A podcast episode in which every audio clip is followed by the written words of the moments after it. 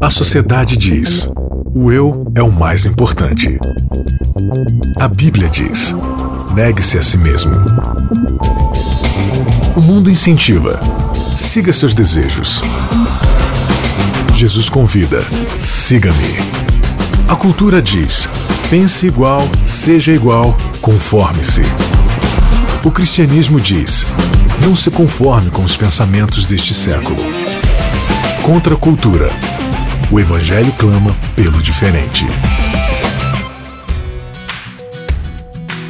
Começando mais um Contra Cultura, chegando para você na Rádio Novo Tempo. Sempre uma alegria muito grande ter você conosco estudando a Bíblia, trocando aí algumas experiências, algumas lições sobre a palavra de Deus. Eu sempre gosto de convidar você para acessar as séries que a gente já gravou anteriormente, temos muito material aí. Apocalipse, Pedro, Romanos, Gálatas, outros assuntos sobre família, sobre cuidado com as pessoas. Tem muito assunto lá para você voltar, revisitar, começar lá do começo, ver outras lições que a Bíblia tem para nos oferecer. Nesta temporada atual, nós estamos falando sobre Esdras e Neemias e o tema é Enquanto Ele Não Vem. Você pode acessar tanto essa temporada como as anteriores em cristãoscansados.net.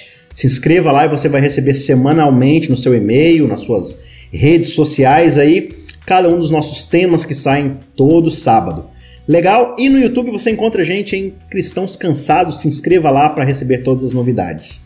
Enquanto ele não vem, essa temporada sobre Esdras e Neemias, um período histórico aí falando sobre o povo de Israel, especialmente ali a tribo de Judá e Benjamim, voltando do exílio babilônico com Esdras, com Neemias, com Zorobabel. E o episódio de hoje a gente vai falar sobre conflitos, sobre pessoas que se opõem ao trabalho de Deus, se opõem às pessoas que estão empenhadas na obra de Deus, porque em tudo na sua vida a gente já descobriu que existem haters. Haters é um termo muito usado aí na internet quando as pessoas gostam simplesmente de ficar brigando com outras pessoas por causa de algum assunto. Elas odeiam as coisas só por odiarem, porque é modinha você odiar alguma coisa. Então as pessoas elas não, elas não falam mais assim, ah, tal filme eu não gostei. Ela fala, eu odiei esse filme porque esse filme é muito ruim. E ou ela tem que amar o filme ou ela tem que odiar. Isso é ser hater. E na Bíblia a gente encontra muitos haters e a gente vai descobrir aqui neste episódio, desde as premissas de milhares de anos atrás, que haters gonna hate.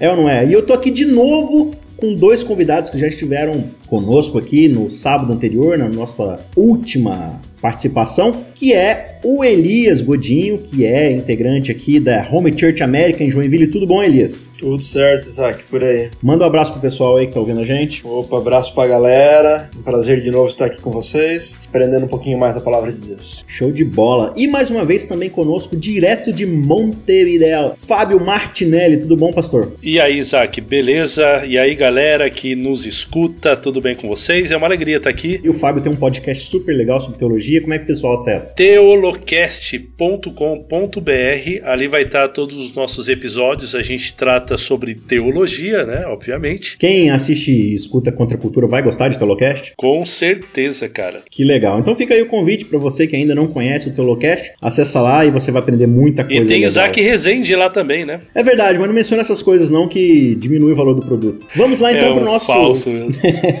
Vamos pro nosso quarto episódio da série Enquanto ele não vem, Haters Gonna Hate, é isso aí.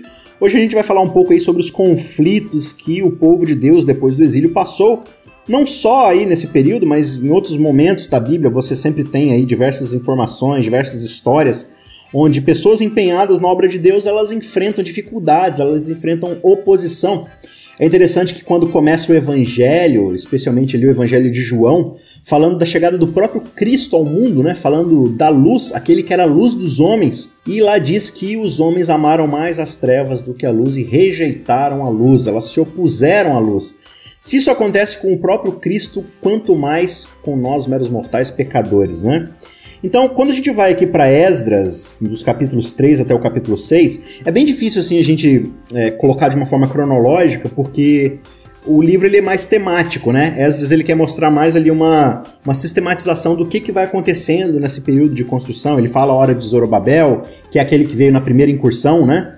Ele fala às vezes de Esdras também, digamos ali na sacralização do templo, na dedicação do templo, na revigoração ali da palavra de Deus no meio do povo. E no meio de todos esses processos também na construção do muro lá com Neemias, existem focos de oposição existem momentos ali onde a questão fica bem difícil para eles. Trazendo para os nossos dias hoje, é, a gente enxerga também muita oposição política, religiosa, muitas vezes, às vezes dentro da nossa própria igreja, membros, pessoas que a gente às vezes gosta e que a gente se entende e às vezes em determinadas situações a gente encontra conflito. Como é que o cristão ele é chamado a lidar com esses conflitos? Quais situações a gente deve entender que o conflito ele deve ser apagado, ele deve ser conciliado. Tem essa questão do primeiro do pano de fundo mesmo, e muitas vezes estamos nós aqui com as nossas vidinhas olhando para dentro desse contexto maior, né? E o conflito na nossa vida, ele acaba se traduzindo, assim como um, um soldado que está numa guerra, que ele está no meio de uma batalha, ele pode sofrer algum tipo de respingo daquilo que ele está ali. A vantagem é que como cristão é que a gente sabe que essa batalha que a gente está passando já tem um final vencedor e isso pode nos animar ou pode nos auxiliar a manter a cabeça erguida para as coisas do dia a dia. Não estou dizendo que é fácil, não estou dizendo que é prático, eu só estou é, colocando que ao fato de eu mirar que essa batalha já está vencida, que Cristo já morreu numa cruz e que ele já venceu essa batalha, é, nos ajuda, nos serve de inspiração, nos dá ânimo para as batalhas do dia a dia, para as dificuldades do dia a dia. A gente tem uma dificuldade muito grande em relação a conseguir gente disposta a trabalhar. E sempre as. Eu não queria falar desculpas, né? Porque às vezes é alguma coisa muito real, né? E a pessoa está sendo muito sincera é, na forma que ela está Entraves, né?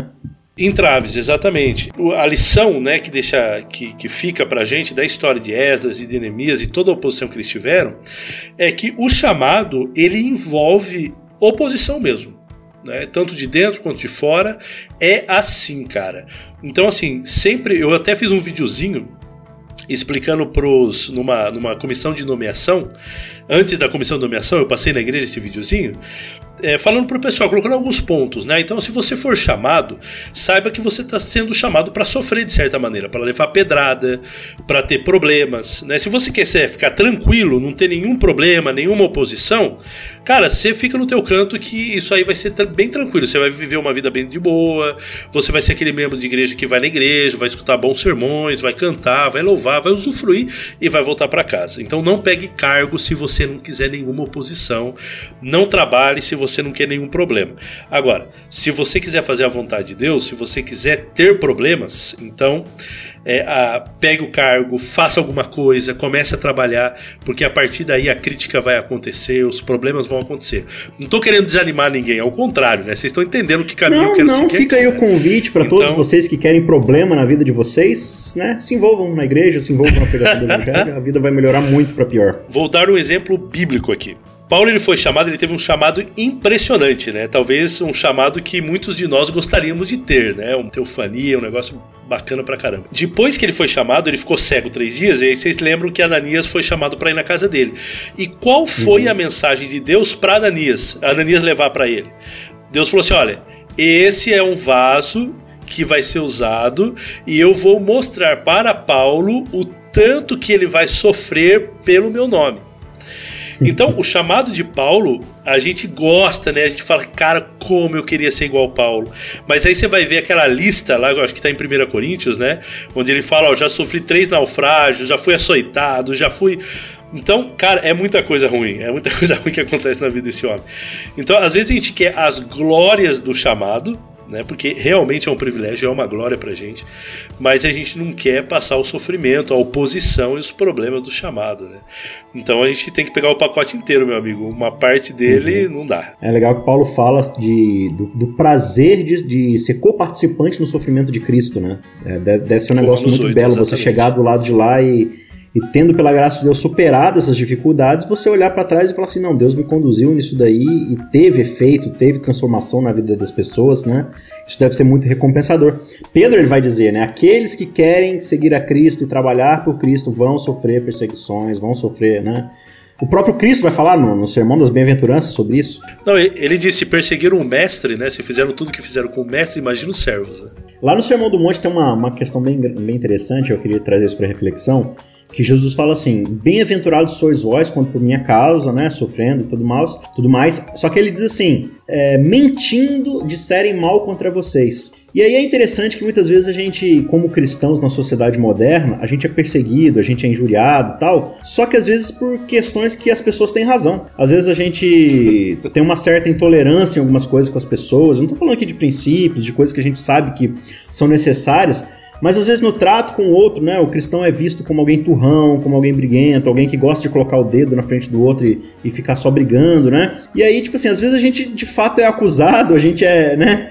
É, e são coisas verdadeiras. É, então, qual que é o equilíbrio da gente enxergar, às vezes, um diagnóstico assim, não, será que essa oposição é uma oposição porque eu estou fazendo a vontade de Deus, eu estou fazendo a obra dele, ou porque eu sou só chato mesmo? Aqui a gente tem, tem duas coisas, tá? É, a primeira, vou chamar de talvez do autoconhecimento, mas às vezes você faz as coisas, sei lá, você tá fazendo uma coisa que é do intuito de Deus, mas ao lidar no trato com as pessoas você é grosseiro com elas. As pessoas não estão muitas vezes reclamando de você pelo projeto que você está fazendo, pelas coisas, mas simplesmente por você ser grosseiro com ela. Ou seja, essa reclamação tem fundamento. É, talvez você tenha que trabalhar, aí o Elias aqui tem que é, ir mexendo no seu jeito, tem uma questão. É, às vezes você está fazendo tudo da maneira correta e aí ainda assim, de qualquer maneira, as, é, as pessoas estão lá é, tratando, dizendo, enfim, e aí correndo uma série de momentos. E aí, como a gente vive também um, um momento na sociedade onde tudo é ou eu odeio com todas as minhas forças ou eu amo com todas as minhas forças, é, quando uma posição de alguma coisa quando não gosta de alguma coisa, a tendência é usar do, do, do, exagero de algumas coisas com as pessoas, então as pessoas acabam sofrendo mais isso, né? Ou na minha pele, enfim. Então acho que a gente tem esse, esses dois fatores. Cabe sempre dar uma analisada, é, que como ser humano nós somos falhos, é, que não é porque estamos fazendo as obras de Deus que elas serão entregues de maneira perfeitas. É, Deus já sabia disso quando escolheu a gente é, para fazer a obra dele que algumas coisas não sairiam da maneira como ele gostaria que fosse, porque temos o componente do pecado e do ser humano nesse caminho. Mas então acho que cabe sempre dar uma avaliada se você está entregando as coisas corretas, da maneira correta, ou se tu tem alguma atitude ali para dar uma melhorada, para avaliar. É necessário discernimento, né? Profunda intimidade com a palavra e se conhecer e se colocar diante de Deus para a gente perceber muitas vezes até onde a gente precisa ser lapidado né? Talvez a gente precise ficar mais alguns anos no deserto aí como Paulo, né? É, eu lembro que eu assisti um, um seriado um tempo atrás aí sobre Paulo que era bem interessante, mostrando o momento de conversão de Paulo e aí ele aprende ali sobre o evangelho de Jesus Cristo e tal. Aí a cena mostra assim ele, ele chegando numa sinagoga, porque eu vou mostrar para esses caras quem é Jesus e o que eles fizeram com ele e tal. E aí ele abre a porta da sinagoga assim, aí imediatamente corta a cena e ele tá correndo no meio do corredor da cidade com um monte de gente com tochas e garfos atrás dele assim, ele, ah, tá não sei o quê, né? e aí eu achei bem engraçado, mas eu falei, não custa nada ter acontecido isso, né? E mostra que Paulo precisou ser lapidado, né? E era alguém assim extremamente maturo espiritualmente mas que precisou trilhar um longo caminho. E a gente vê exatamente esse tipo de coisa acontecendo na experiência de Esdras e Neemias, né? Quando a gente vai lá para Esdras, capítulo 4, é, acontece uma coisa bem interessante aqui, porque Zorobabel, junto com o resto das famílias importantes ali, né? Tem também Josué, várias pessoas envolvidas na construção do templo, eles começam a construção do templo e algumas pessoas que já estavam lá é, ex-israelitas, né, pessoas que sobreviveram à destruição é, de Israel, que era a nação do norte, né, lá pelos, pelos assírios e tudo mais. E aqui eles, misturados com outras nações que adoravam outros deuses e tudo mais, eles habitavam por lá naquela região e eles chegam para Zorobabel e os outros líderes e falam: olha, a gente quer ajudar na construção do templo de Deus e tudo mais. E Zorobabel, aparentemente, aqui, ele é bem ríspido, né? Ele vira pro pessoal e fala assim: olha, a gente não quer saber da ajuda de vocês, nós mesmos vamos é, construir o templo para o nosso Deus. Dão aquela afastada clássica, assim, no pessoal diz, não, a gente que vai se virar. E aí é interessante que no resto do capítulo você vai ver que justamente essa galera que foi rechaçada, eles correm lá para Artaxerxes para prejudicar a construção do templo e eles levantam várias questões lá que a gente pode ver depois, mas é, o que, que será que motivou essa, essa postura aqui de Zorobabel e dos outros líderes de se colocarem contra essas, essas ajudas que vinham de algo que não era dentro do próprio judaísmo. Será que quais eram as intenções né, dessa galera aí que veio dizendo, não, queremos ajudar, né? Queremos ajudar. Será que eles realmente queriam ajudar? Então, eu vejo assim que todo princípio de obra do povo de Deus, Deus ele é muito duro em relação a algumas coisas. Ele não permite algumas coisas, porque o início é muito importante. A gente sabe se a coisa não começar bem, ela não vai terminar bem. Então, assim, tem que começar muito bem, tem que começar muito bem afinado. Então você vê o exemplo do povo de Israel quando eles vão entrar lá na Canaã. Então existem ali algumas ordens claras assim da parte de Deus, mas muito claras, de que eles não deveriam se misturar com os, outro, com os outros povos, né, com os povos inimigos, não deveriam casar-se com as suas mulheres. Então você tem isso daí muito claro, assim, Deus é muito muito duro em relação a isso, então não pode. É, depois você vai ter até na igreja primitiva, né, algumas ordens de Deus, algumas reações, na verdade, de Deus, assim, que são muito fortes, como no caso de Ananias e Safira, por exemplo, né, tipo, os caras mentem ali, pá, é fulminado na hora, né, Ellen White ela vai dizer também que justamente isso é por causa de de ser o começo, né? Um comentário bem interessante de ser o começo da coisa. Então não pode, não pode manchar no começo. Então eu acho que era muito perigoso mesmo. Por isso que existe essa, essa ênfase na questão de não se misturar. Então, olha, a gente quer ajudar, a gente não, não, não tem. Vocês não, né? Porque poderia começar mal, né? Então, melhor é a gente tomar cuidado com isso. Aqui no texto bíblico em Esdras 4, né, começa o texto dizendo no verso 1 ah, os adversários de Judá e Benjamim, no caso as duas tribos né, que restaram, vieram oferecendo ajuda. Então o texto já começa aqui dizendo, ah, os adversários. Já é um red flag aqui, né, uma bandeira para a gente colocar no texto aqui para falar, será que os caras tinham melhor interesse mesmo? E eles pedem, e a explicação que eles dão para poder ajudar aqui o, o Zorobabel e o resto do povo é, deixe-nos ajudar na construção, porque buscamos o mesmo Deus que vocês buscam. Já temos oferecido sacrifícios a ele desde os dias de Esaradon, rei da Síria, que nos fez vir para este lugar. Aqui o povo está falando assim: olha, tem um período na história, se você olhar aí no passado, onde a gente já começou a servir o mesmo Deus que vocês. E aí eu acho que mistura um pouco também no que o Fábio estava falando, e aí a gente pode tentar entender melhor essa aplicação. Ok, eles buscavam o mesmo Deus, que o povo de Israel buscava, assim como eu tenho certeza que muitas das denominações buscam o mesmo Deus que nós buscamos e todos buscamos o mesmo Deus. Mas o que, que diferenciava esse pessoal aqui que desde os tempos da Síria ofereciam sacrifícios a Deus? Por que, que eles são diferentes dos judaítas e dos benjamitas aqui? na minha visão aqui, pelo texto bíblico, parece que aqui provavelmente eles tinham uma mistura entre uma adoração a Deus ou a um deus e toda a mistura com, com, com os deuses que eles tinham lá na época deles. É, com a gente vai dizer, a gente gosta de uma frase que é misturando o santo com o profano, né? Começaram a misturar umas coisas que não era bem assim, uma mudança aqui, uma mudança lá, ou seja, começou uma descaracterização daquilo que era do judaísmo, daquilo que estava estabelecido naquele momento por Deus, daquilo que Deus esperava do povo dele. Então, ou seja, já não era a adoração que Deus tinha dito: olha, eu quero que vocês façam A. Ah, lá já estava A mais B. Se era A mais B, não é A. É, então, ou seja, já tinha acréscimos ali que tornavam essa, é, essa adoração é, perigosa, né? E aí a gente vai ver que, na verdade, vai acontecer um problema aqui, que esse pessoal que é rechaçado aí por Zorobabel e o povo, eles vão lá falar com Artaxerxes para poder botar um fim ali na situação e eles falam pro povo, pro, pro rei, olha rei, se você olhar aí nos, né, nos, nos autos da, dos livros, dos registros, dos pergaminhos aí sobre o histórico desse povo, você vai ver que sempre que eles se estabeleceram como reinado, eles foram rebeldes, eles brigaram contra as nações e tudo mais. E aí eu acho interessante, aí eu fiquei pensando assim, né, não, eles estão fazendo uma ameaça, né, tipo, é, difamando o povo, o povo judeu. Aí o rei vai lá ver nos autos e aí o texto diz que o rei descobriu que era isso mesmo. Que eles eram um povo que se rebelavam, que brigavam e tal. aí, aí, eu fiquei pensando assim, cara, e aí volta naquele ponto lá do, das bem-aventuranças, né? É impressionante como às vezes a gente acha que está sendo difamado, mas na verdade é um relatório preciso de como nós somos como povo de Deus, digamos assim, né? Qual que é o cuidado que a gente deve ter, assim, com a percepção externa e ao mesmo tempo manter a nossa fidelidade dentro dos compromissos com as coisas de Deus, com a missão de Deus. É, eu, a gente vai ter que ter um equilíbrio muito grande em relação a isso, né? E, e não é fácil. Não é fácil realmente ter o um equilíbrio. Há vezes que a gente tem que se manter firme, a gente tem que se, se colocar numa postura de uma firmeza inabalável. Né? E realmente não importa se as pessoas vão dizer que somos chatos, não importa se as pessoas vão dizer que somos briguentos, etc. É, são princípios que realmente não se mudam.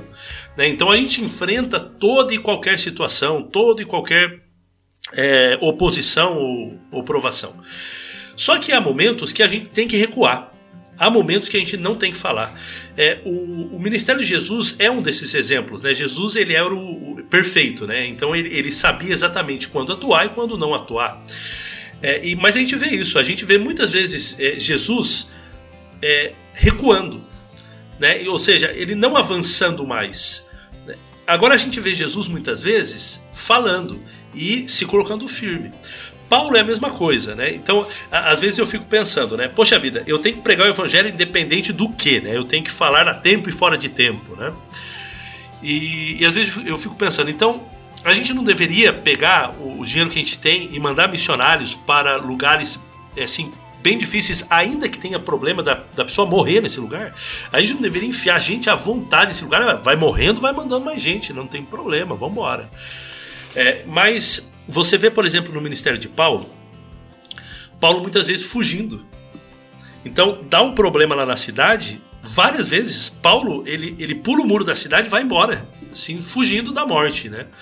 E a gente pode falar assim, ah, que falta de fé desse, desse homem, desse homem aí, né? Porque se ele tivesse fé, ele continuaria ali pregando até morrer, né? Mas na verdade não. Na verdade, às vezes, o que a gente tem que fazer é fugir. Às vezes, numa discussão no trabalho, numa discussão na escola, na universidade, o que a gente tem que fazer é ficar calado. Às vezes a gente vai ter que falar. Às vezes a gente vai ter que se colocar firme. Então, agora quando? Né? Quando tem que falar, quando tem que ficar firme, quando tem que me calar, quando isso daí eu acho que vai ser uma intuição que o Espírito Santo vai colocar na gente. É algo tanto é que eu não sei dizer para vocês, por exemplo, e Elias, se nesse momento em que o rei lê o relatório, se isso daí é uma coisa boa ou uma coisa ruim. Porque na Bíblia você vai ter momentos em que o povo de Deus vai atacar, né? o povo de Deus vai realmente ir para cima e ele vai brigar. E você vai ter momentos em que o povo de Deus não vai fazer isso, em que o povo de Deus vai recuar, em que o povo de Deus não vai lutar. Agora, quando isso é, é bom e quando isso é ruim? É, os Macabeus, por exemplo, né, a revolta dos Macabeus, e aí? É, foi bom ou foi ruim? Eles deveriam ter lutado ou não ter lutado? Então, hoje a gente sabe que tá, não deveria ter lutado, né? Mas é, realmente é difícil, é difícil saber. A gente tem que buscar muito na palavra de Deus, orar muito e dizer, Senhor, qual é o momento de eu falar, qual é o momento de eu calar a boca, qual é o momento de, de avançar. Então, acho que mais ou menos por aí. É, eu acho que é, é, realmente é uma questão bem complicada, porque envolve muito a, questão dos próprios interesses, do ego, né? É, dentro dessa questão de vai não vai, por exemplo, você tem o próprio povo de Israel, no caso a nação do norte, quando Deus fala assim, olha, não é para resistir aos assírios. E aí eles vão, não, a gente vai se unir com o Egito aqui, vamos para cima. Os caras são obliterados da face da terra e acabou Israel para todo sempre, né? É, mas por quê? Porque às vezes os caras não confiaram em Deus. Agora, o Elias, tem uma tônica aqui, tanto em Esdras quanto em Neemias, de aparecer sete vezes aqui a expressão a poderosa ou a boa mão do Senhor estava sobre eles. Né? É, tanto Esdras quanto Neemias repetem essa expressão. E eles têm bastante certeza da confiança da proteção divina, da condução divina. Agora a gente vai ver que um Neemias da vida, quando ele enfrenta oposição na construção do muro, o bicho pega a espada e parte para cima e, e defende o posto ali e, e ataca ao mesmo tempo e tal. É, agora, se eles estavam debaixo da confiança do poder de Deus, da proteção divina, por que, que eles se engajam na atividade de ir para uma resposta mais bélica? Isso também, é, enfim, pode ser várias coisas, parte da estratégia de Neemias. É, olhando só pelo lado humano, de mostrar que eles estavam preparados e afins, é, mas eu vejo aqui a questão do Deus com o ser humano, a junção dos dois, do ser humano fazer a parte dele e do Deus fazer a parte dele. O que a gente precisa entender é que muito provavelmente é, se Neemias, com aquelas espadas é, e com o povo ali organizado, se ele efetivamente fosse atacado, eles provavelmente não dariam conta. Devido a um exército estruturado, uma nação estruturada, é, um, um, uma campanha efetiva. É, ao mesmo tempo, se eles não fazem nada, ficam deitados lá em berço esplêndido, achando que era, era o Deus que tinha que é, construir o muro, que tinha que proteger eles, que eles não precisavam fazer nada, é, não era uma fé em Deus. É, eu, eu vou usar um exemplo, é que nem aquele filho mimado que sempre que faz uma besteira, o pai está de alguma maneira por trás, pagando, resolvendo, arrumando, papá. Esse, é, é, é, esse relacionamento já passou de um relacionamento saudável para um relacionamento abusivo, da parte do filho para com o pai. É, e Israel, naquele momento, não estava nesse relacionamento no sentido de abusivo, e a gente nunca pode achar que é, Deus tem que fazer aquela minha. Deus não vai andar, é, Deus não vai te carregar no colo se você pode andar. Deus não vai te empurrar se você pode ir à frente. Aquilo que nós temos que fazer é obra nossa. Se eu tenho um médico disponível para tratar uma doença, não é que eu vou deixar de orar, mas não é porque agora eu não vou no médico porque Deus vai me curar. Não, calma, você tem um médico, Deus já trouxe a medicina, trouxe. Vá lá no médico, se consultar com o médico para tu resolver o teu problema. Deus não vai tirar isso da tua mão para fazer uma cura milagrosa única e exclusivamente. Sim, claro que a gente está falando do contexto de salvação, né? A gente está falando isso, de outros, isso. outros, fatores. Claro que salvação está totalmente debaixo do controle de Deus e da, da, graça divina. Mas no que se refere às responsabilidades que nós temos como coparticipantes dessa obra, né? Como pessoas que desde lá do Éden, desde Gênesis 1, fomos dotados de criatividade, de condição de cuidarmos do mundo, de sermos auxiliares de Deus, em levar ordem onde existe caos, né? Claro que a nossa responsabilidade está diante de nós e confiando nessa mão divina, nessa poderosa, bondosa mão divina, a gente segue, apesar de todas as dificuldades que a gente possa enfrentar. Gente, obrigado mais uma vez pela participação de vocês, agregou bastante aqui, tenho certeza que ajudou o pessoal. Eu espero aí termos mais oportunidades de dividirmos esse espaço aqui para a gente continuar falando de Deus. Legal? Muito obrigado pela sua participação mais uma vez, querido amigo ouvinte. Continue conosco e semana que vem a gente se encontra para mais um episódio. Um abraço e até lá. Contra a cultura. O Evangelho clama pelo diferente.